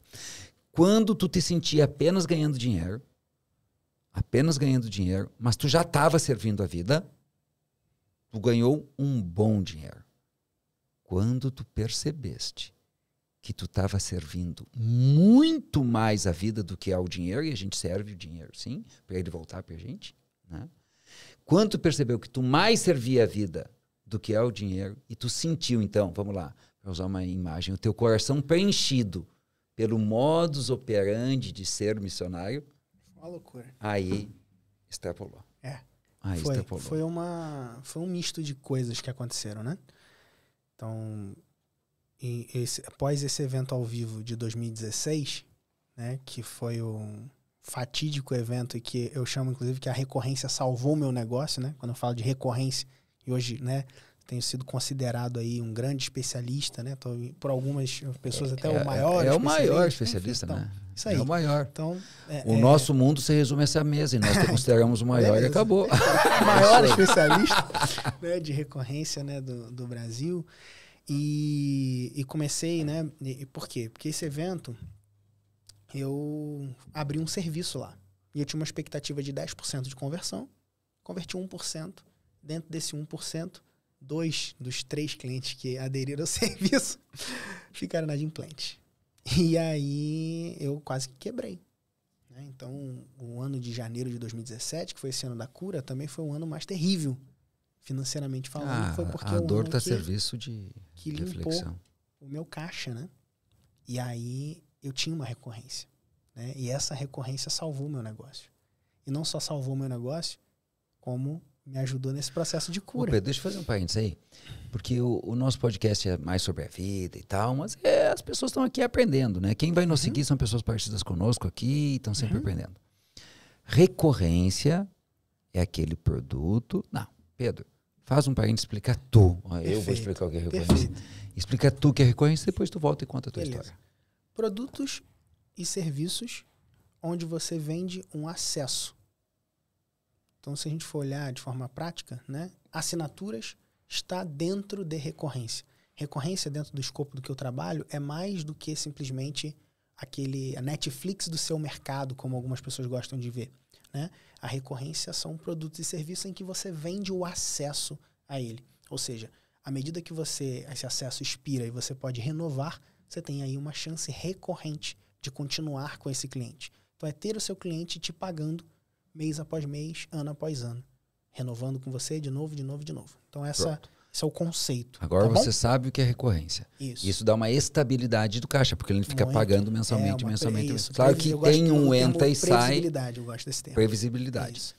Hum, claro que tem um entra e sai, sempre está chegando Sim. gente nova e sempre está saindo gente antiga, mas tem uma previsibilidade. Exatamente. E naquele momento que foi bem difícil, só não foi mais difícil porque tu tinha a recorrência. Exatamente. E é ali que tu viu, cara, isso aqui pode ser bom para muitas outras pessoas. É isso, eu posso expandir isso. E, e aí foram duas, duas chaves, basicamente, que viraram com, essa, com esse desafio, né, com essa dificuldade. A primeira delas foi essa, então, experimentar de forma prática, não ter o meu negócio morrendo porque eu tinha renovações. E outra foi porque eu vivia dentro de um ambiente onde eu estava sempre procurando um novo produto para lançar. E eu passei a parar de olhar para qual era o próximo produto que eu ia lançar para olhar para o processo de evolução do meu cliente comigo. O fato de eu ter falhado naquela oferta, né, naquela proposta comercial ali, me fez olhar para as pessoas, porque a cartilha me mandava fazer. Né, a cartilha que eu, eu tinha aprendido me mandava fazer o evento e oferecer um produto de X ticket lá. Mas quando eu olhava para o público, o público não tinha condições nem de pagar aquele, aquele produto que eu tinha oferecido, apesar de querer muito. Entende? Então, eu descobri que existia downsell e todas essas coisas, são termos técnicos de marketing, né? Downsell é uma proposta de um produto de ticket mais baixo, de preço mais baixo, que você pode oferecer para o seu cliente, para ele dar um passo menor e continuar caminhando com você. E aí eu ofereci um programa, eu criei um programa de mentoria para formar as pessoas que iriam estar naquele meu programa premium num segundo momento. Legal. Foi quando, de fato, estabeleceu-se a minha escada de produtos, né? O, passos, né? Então, com, com o meu cliente, olhando para esse processo de evolução dele e uma chance que eu tive, né, de começar a, a olhar ele mais de perto. Isso acelerou casos de sucesso, né? Como eu, vim de consultoria, então esse olhar consultivo, né? Então, um misto de mentoria com consultoria ali dentro de um, do, do escopo de, de projeto, né? Eu comecei o quê? A ajudar esse cara a acelerar. E aí os casos de sucesso alavancaram e o meu negócio foi, cara, em 2017 a gente já tinha faturado metade de 2017 já tinha faturado acho que quase que o dobro ou, ou mais do que o ano inteiro de 2016, sabe? Então a gente veio entrando nesse ritmo de crescimento muito forte, assim, muito legal. legal. Pedro, eu tenho, eu tenho comigo que o grande desafio de um consultor ou de quem passa método, quem compartilha método, não é um método, porque o método tu já sabe que funciona, tu já experimentou, né? O grande desafio da tua, do teu trabalho como consultor, como mentor, como treinador, que tu faz tudo isso uhum. junto, é quando a pessoa, o teu cliente, o teu cliente já sabe a técnica, já sabe o que tem que fazer e ele não consegue fazer. Né? E tu te defronta com isso diariamente. Né? Qual é o principal medo, a principal barreira que teus clientes têm para implantar, para fazer acontecer? E como tu tem ajudado eles a transcender essas barreiras e fazer o que, o que eles sabem que, que podem fazer? Cara, para mim, o principal medo que eu vejo, né, recorrente. o medo, recorrente. recorrente. É, essa é a pergunta. Essa é a Qual pergunta. é o medo recorrente? Medo recorrente, é medo recorrente, cara, é a falta de confiança. É recorrente. É absurdo, assim. Aquele mesmo medo do Paulo Macedo lá. Insegurança. Insegurança, a pessoa não se sentir pronta, ela não valor, ela não ela não dá valor de verdade à mensagem que ela tem sabe? E ela não, ela não, não se valoriza mesmo, não se valorizar. Cara, uma colega nossa de, de Mastermind tem uma, tem uma frase, cara, que é muito louca. Tem me ajudado muito essa frase. Em mentoria eu já tô velho, cara. Já, uhum. já, já estudo há 30 anos, já tô com a barba branca, né? Faço muita mentoria, muita mentoria. E às vezes eu digo coisas para as pessoas óbvias. Uhum. Mas, mas, é muito, muito óbvio. E, e aí tem a frase da Zóia Viana, né? Uhum. Que o seu óbvio é o milagre de alguém. Boa. Amém. É isso. E aí, como tu tem ajudado essas pessoas a, a, acessarem a confiança? Aí, caso a caso, ou tu tem feito então, alguma coisa, cada, tem algo especial? Eu, normalmente é reunião, né, cara? Eu instruo, Chama para uma conversa. Instruo. Instruo no planejamento. Quando eu identifico isso, né? E, e nos encontros, né?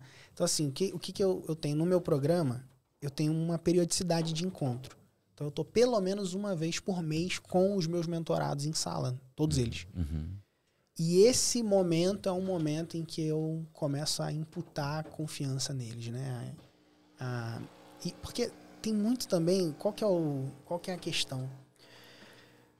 É, existe um espaço que você precisa permitir que a pessoa avance para inclusive ela sentir, ela considerar que precisa mudar, né? Claro. Então, dentro do meu processo, eu trago para ela o quê? Um plano de ação. Eu fecho compromissos com ela e acompanho enquanto ela está executando, né? Com um time de sucesso do cliente e nessas reuniões periódicas. E dentro desse espaço, a gente tem margem para o cara poder se abrir, colocar e eu vou dando lugar e vou sempre eu sempre me movo na direção com que a pessoa se deixa ser tocada, né? Então tem pessoas que não pode ir além. Eu aprofundo. Então tem na, pessoas que não, numa reunião Bomba. eu arrepio, cara, publicamente, entendeu? Tá todo mundo lá e o cara sai assim. Teve uma esses dias que a Joyce, cara, eu, eu rasguei com ela. Eu falei, ó, chega com isso, chega, tipo, meio dando Não, bronca é mesmo, assim sabe? Mesmo. Chega, ó, você vai voltar aqui agora no próximo mês com isso, isso, isso, para com isso, aquele cara que você ia contratar, esquece isso, larga isso pra lá e tá, pá, pá. Aí beleza, aí chegou em duas semanas, aí vai lá no grupo do Telegram, ah, passei a meta, não sei o que, tararéu, sabe? Então assim, por quê? Né? Porque me permite tocar e eu consigo acessar esse lugar. Agora, tem outras pessoas que não se permitem, e aí a gente anda sempre na medida, né? Que a pessoa vai se deixando ser tocada, né? Quanto mais o caminho, eu firmo a convicção de que só um arrogante não tem um mentor, né, cara? Eu também. Só um arrogante Sim. não tem mentor. Quem se arroga de algo que não tem, fica sem o que não tem. quando eu reconheço que eu não tenho tudo, né? E de tudo, assim, é claro, em mentoria tem diversas naturezas, de diversas naturezas. Existem mentorias de diversas naturezas, umas um pouco mais técnicas, que mostram o caminho. Né? Nas minhas, muitas vezes, ela não é nem técnica. É, ela entra para ver no nível um pouquinho mais profundo o que está por debaixo, né? Uhum. lá no sistema psicoemocional e espiritual. Mas eu tenho percebido, Robson, a importância do mentor instar, ligar, acender confiança no mentorado. E é isso mesmo. Eu lembro de um mentor me falando que o medo é um recurso de segurança. Não dá para viver sem o medo. E aí lembro de um outro que até é parceiro nosso dizendo assim: o medo é um grilo falante. Escuta ele. E aí me vem, depois de muito tempo, um insight: o medo é um bom conselheiro. A gente tem que saber o que tem que fazer e o que não fazer. Só que as pessoas ficam ali no não fazer e não entra pro fazer, né? Desde que esteja fazendo bem para mim, o ganha, ganha, ganha, Sim. vai com medo mesmo e faz. E precisa do mentor para dar esse É. E o, o nome da nossa mentoria é sugestivo, né? Mentoria Makers, né? Ou seja, dos Fazedores. fazedores, né? fazedores. Então, é, o meu papel é levar esses caras para esse lugar, né? E, e dentro da nossa tribo, né? Minha função é formar eles mestres da recorrência. Né? Então, esse é o meu papel, né? Então, caminho eles dentro dessa jornada de aprendedor, fazedor e mestre. Né? Então, essa, essa, inclusive, é a gamificação do nosso, da nossa. Porque quando nossa você ensina, tribo, você né? cresce demais também. Exatamente. Exatamente. Chegando no final da nossa conversa, nos encaminhando para ela, e eu não estou interessado em saber qual é o teu próximo passo eh, de negócio, econômico, eh, qual é a próxima meta a ser batida. Eh, muito embora me importe e deseje que tu bata muitas metas. É sempre bom, né? Mas qual é o teu próximo passo interno, assim, né? Interno. Qual é o tema interno, lá do coraçãozinho, do- bem do íntimo, na medida que tu te permitas, né? Sim, É, sim. que tu gostaria de receber cuidados, ajudas e que tu, se tu integrar essa, essa, essa área da tua existência, eu não gosto da palavra limpar, eu gosto da palavra integrar, porque se eu limpo é porque é sujo, né? E todos os Uhum. conteúdos humanos não são sujos, são só humanos. Né? Uhum. Mas quando eu integro, eu acolho, eu dou um lugar, eu dou um espaço, eu faço ele cumprir o seu papel do jeito que está ali, né? Qual é o espaço, o tema interno que tu tens cuidado, que está que tá te inspirando atenção, esforços para amadurecer e poder então ir para um outro nível enquanto ser humano, enquanto empresário. Legal. Cara, é, vou voltar um pouquinho na história, pode? Claro. Tá bom. Quando em 2017 rolou essa. Ah, desculpa. Quando em 2017 rolou essa. Ó, ficou mais sexy. Né? Uau. essa questão da cura, né? Que eu considero cura. Em julho, eu me conectei com um camarada chamado Teófilo Hayashi. E foi muito doido, porque eu tava num evento de um rapaz de desenvolvimento pessoal, Gabriel Goff, não sei se já ouviram Sim. falar nele. Né? Uhum. Sumiu, inclusive, né? Falei com ele há uns dois anos atrás. E, e fui participar desse evento dele. Chegando lá, naquele evento, tinha um, um- um camarada de uma comunidade espiritualista dando uma palestra. E ele. e Você falou de arrogar, né? De arrogante, né? Isso é, tem, tem esse lugar aí. aí ele começou a dar a palestra. E a galera vibrando muito, assim, sabe? E eu julgando o que ele tava falando, sabe?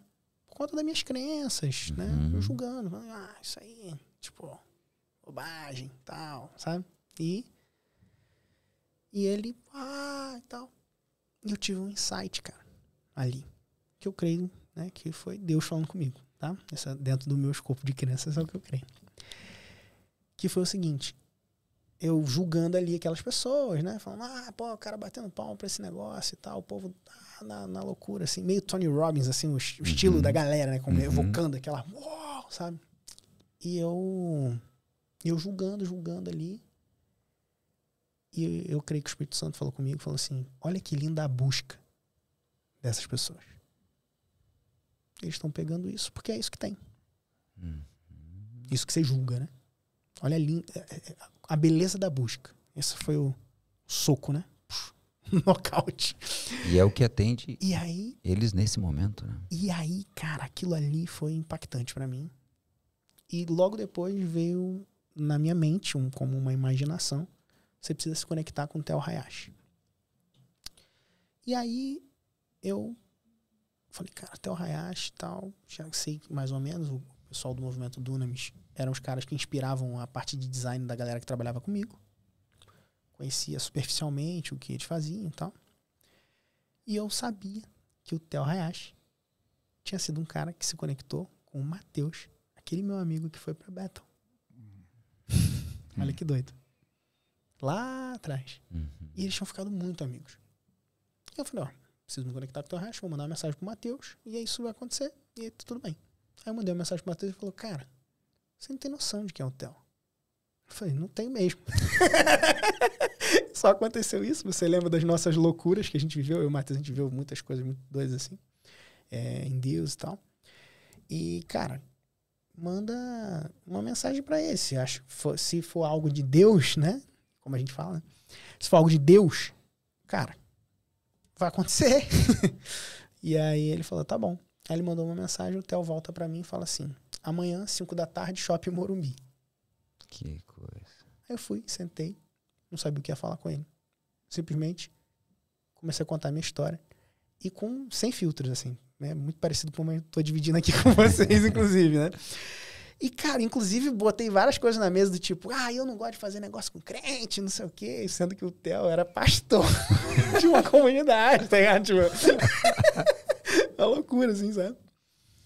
E ele falou assim, né? Ele foi vendo e tal. E, cara, foi um, um- uma união, assim, de, de valores, né? Valores. Muito forte, muito, muito, muito forte. E o movimento Dunamis, não sei se vocês sabem, mas é o maior movimento de jovens cristãos do Brasil.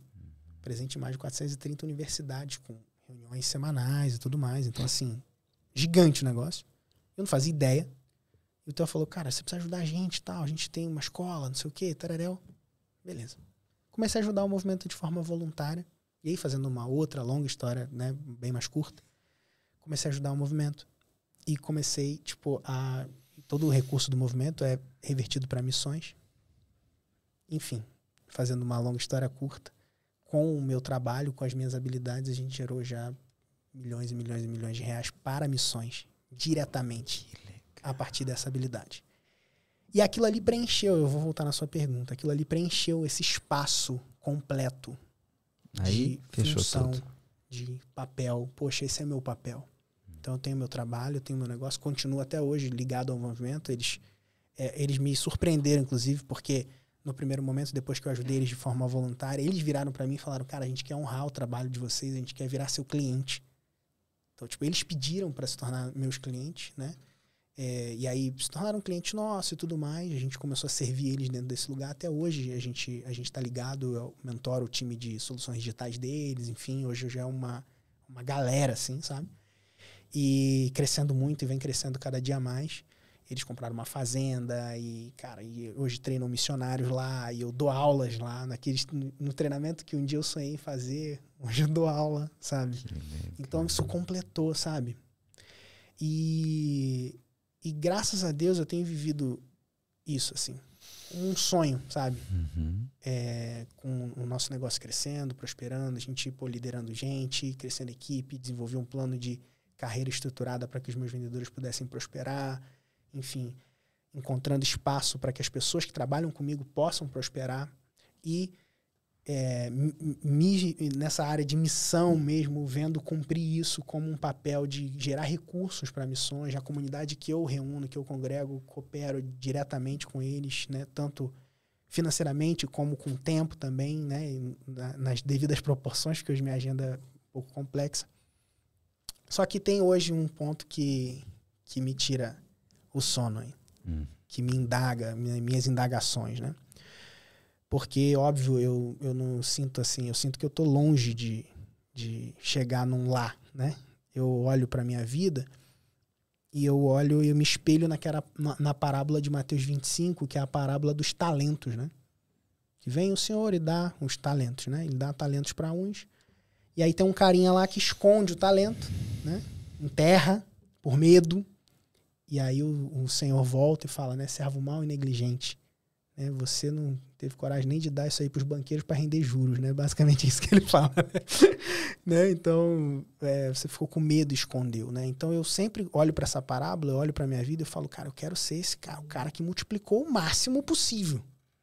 Então, é, é isso. Então, tem muito caminho para correr, tem muita coisa ainda.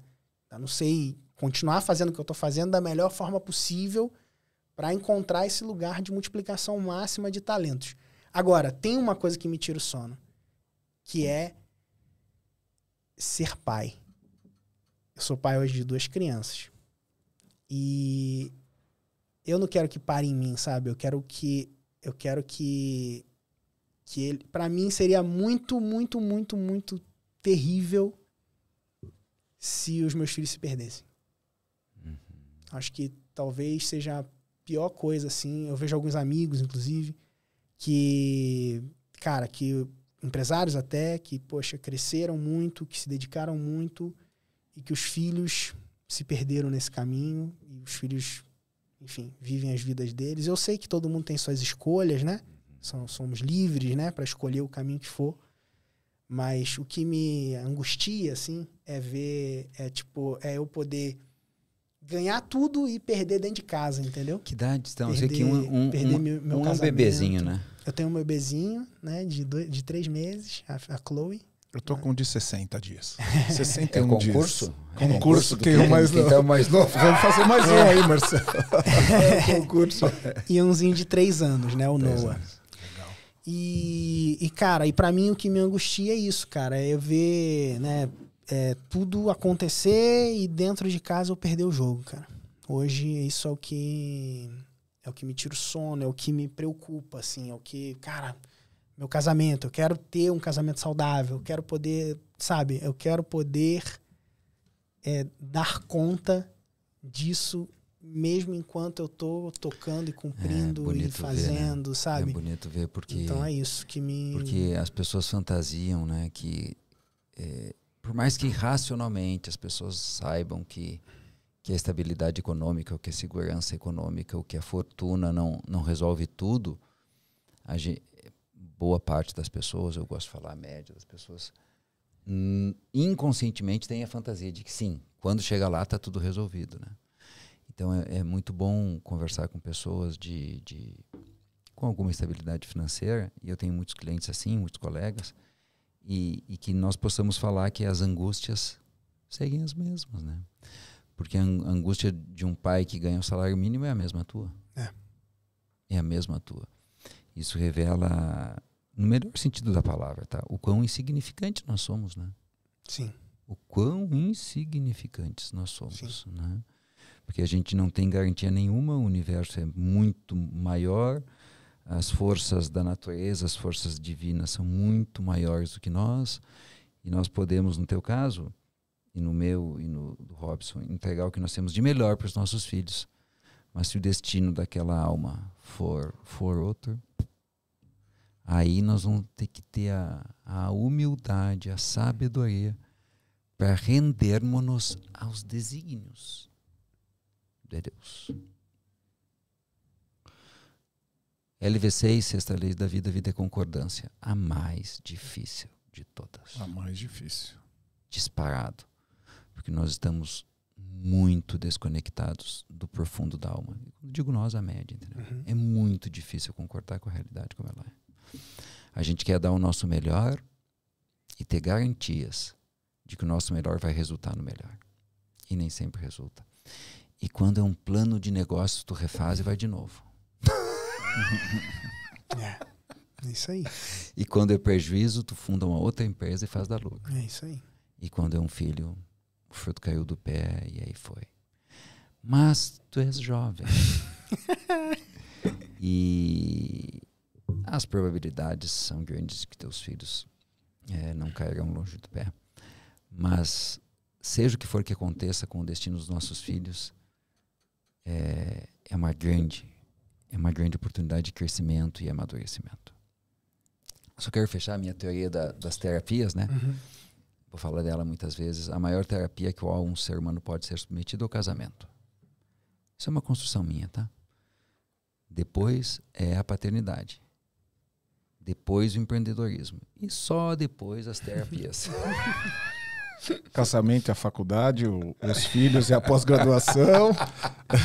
é uma boa. É uma boa, é uma e, boa. e a empresa é o doutorado. É uma boa.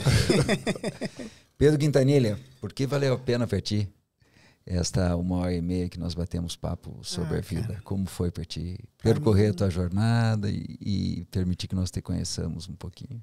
Pra mim foi maravilhoso poder abrir de forma rasgada, sem reservas, né? Porque dependendo, você falou das máscaras, né? dependendo do lugar em que a gente está, né? Não, é um você vai trazer. Não faz sentido abrir Uhum. questões né, tão, tão particulares. Então, pra mim foi um prazer poder dividir num papo aberto, rasgado e dividir um Legal, pouquinho do ok. que Legal, tenho feito e vivido.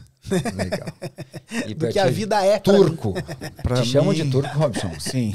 Turcão. chamam? Turcão? Libanês, árabe. Sabe que o meu padrinho é sírio-libanês? É. Teu pai faz, teu pai faz kibe. Minha avó fazia muito bem. Cara, o meu padrinho fazia um kibe que eu nunca encontrei igual. Nunca, nunca, nunca, nunca encontrei. Mas tá bem, não vai ser Ô, contigo. Você não você faz. você sabe faz kibe. Um árabe é comer, falar alto, brigar e fazer as pazes no dia seguinte. né? Ô, Mar- Marcelo, você sabe como é que chama a comida árabe na casa dele? Não. Comida. Comida. Justamente. É mesmo? Comida. E ó, se não tiver uma coalhada lá na- em casa da minha mãe, do Seca. meu pai, você não, não acredita. seca. É, Eu e é adoro. muito bom. Eu adoro. Mas que o, valeu a pena, bicho? o que valeu a pena é presta atenção no seu combustível. Às vezes é só acertar o grau um pouquinho que queima no seu coração. É, se eu puder fazer uma propaganda, já fazendo, eu te trouxe um livro que chama Um Compromisso por Dia, Pais e Filhos, Ah, que vai te ajudar com seus filhos. E eu sei dessa sua angústia, porque eu também passei, e eu criei isso pela minha desconexão com o meu pai. Então, basta você ficar conectado com os seus filhos que. E dá tempo de me conectar, porque eu fui me conectar com meu pai aos 30 e poucos anos, e ainda é, é, esse caminho de estar leve fez muito bem. Ó, e até o livro está aqui, ó. Ah, entregaram nossos boa. assistentes um compromisso Obrigado. pais e filhos. Mas eu trouxe para você de presente. Mas a- a- o que valeu aqui é quando a gente sabe quem a gente é, nossos valores, nossas virtudes. é, a gente pode se perder, mas a hora certa chega. Boa. Valeu. Para mim valeu a pena por me, me conectar e me conectar de verdade. Eu tô emocionado com, com, com a nona lei da vida, né, cara? Quanto mais a gente fala, quanto a gente mais anda, quanto mais reflete, quanto mais vive, mais fica claro que colocar-se a serviço da vida, de cuidar, de primar, de zelar, é, enche o nosso coração. E para nós, Pedro, hoje tu deste uma, uma, uma lição, não no sentido de educação, mas de demonstração, né? Do quanto a gente nasce para servir a vida, né? Esse processo aconteceu muito cedo contigo. Tu te perdeu dele, mas não te perdeu. te perdeu intelectualmente, mas é impossível sair dele, porque é uma lei da vida. Nós estamos servindo a vida, né? E, e me alegra porque quando eu descrevi a nona lei da vida, eu, eu temia é, que as pessoas pudessem não compreender, mas está cada vez mais claro para as pessoas. Cada vez mais claro. Claro que numa parcela ainda pequena, mas cada vez mais claro para as pessoas. Robson, Pedro, muito obrigado. Paulo, Sérgio, todo mundo que viabilizou mais uma edição do podcast Vida é. Muito obrigado. Nos encontramos para bater papo sobre a vida e, melhor do que tudo, viver a vida. Muito bom. Muito good. Bom.